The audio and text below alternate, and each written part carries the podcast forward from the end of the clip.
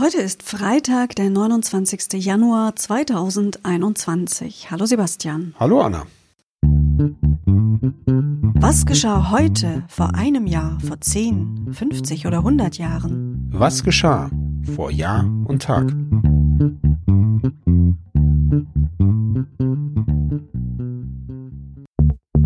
Vor einem Jahr.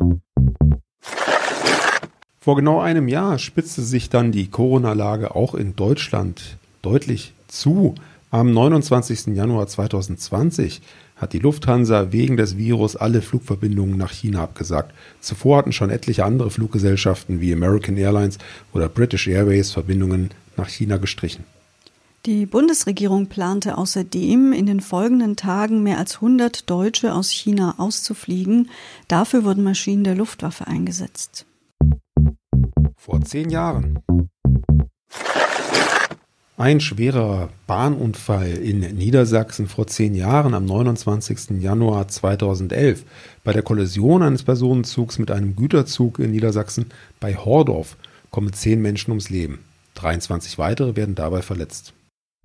Vor 25 Jahren. Frankreichs Staatspräsident Jacques Chirac gab heute vor 25 Jahren den Verzicht auf Atomversuche bekannt. Noch zwei Tage zuvor fand der sechste Kernwaffentest einer Serie statt, die im September 1995 begonnen hatte. Vor 50 Jahren. Auch in den USA wird derzeit mit großzügigen Finanzhilfen auf die Corona-Krise reagiert. Ähnliches passierte vor 50 Jahren. US-Präsident Richard Nixon legte am 29. Januar 1971 dem Kongress den neuen Haushalt vor.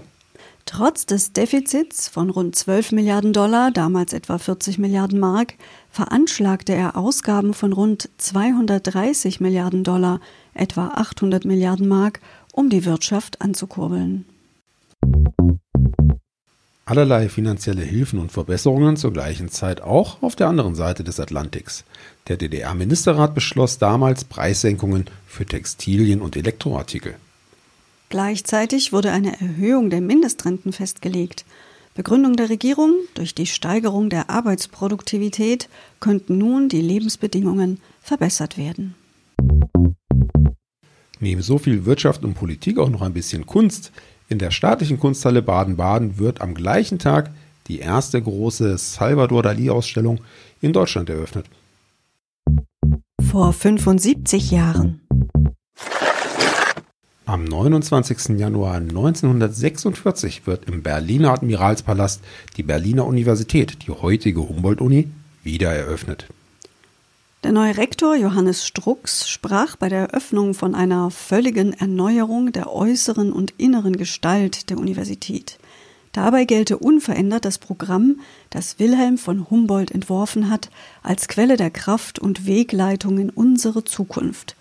Diese Zukunft werde eine Zeit freier deutscher Geistesarbeit sein, in der die Universität als Volksuniversität sich allen Schichten des Volkes öffnen werde. Vor 100 Jahren. Zum Abschluss der Folge noch ein Geburtstag. Heute vor 100 Jahren, am 29. Januar 1921, wurde der österreichische Journalist Hans Dichon in Graz geboren. Dichon war Medienunternehmer und Herausgeber der österreichischen Kronenzeitung, die er selbst 1959 gründete. Dichon machte zunächst eine Lehre als Schriftsetzer und arbeitete in einer Druckerei. Nach dem Krieg kehrte er nach Graz zurück. Durch einen Büroschulungskurs der britischen Militärregierung bekam er dann seinen ersten Redakteursposten. 1946 wurde Dichon dann Chefredakteur und Verlagsleiter und hatte zahlreiche Stationen bei verschiedenen Zeitungen. Ab 1959 konzentrierte er sich dann auf die Wiedergründung der Kronenzeitung. Dichon arbeitete noch bis kurz vor seinem Tod dort im Verlagshaus. Er starb im Juni 2010 in Wien. Das war unser 29. Januar für euch. Heute ist Freitag, das Wochenende steht vor der Tür, aber das macht nichts. Denn wir sind auch am Samstag und am Sonntag für euch da. Hört gerne auch am Wochenende bei uns rein. Euch wünschen wir ein schönes Wochenende. Das sagen Sebastian und Anna. Podcast vor Jahr und Tag erscheint täglich neu. Produktion tonbildschau.de Dr. Anna Kugli und Sebastian Seibel GBR. Mit uns können Sie sich hören und sehen lassen.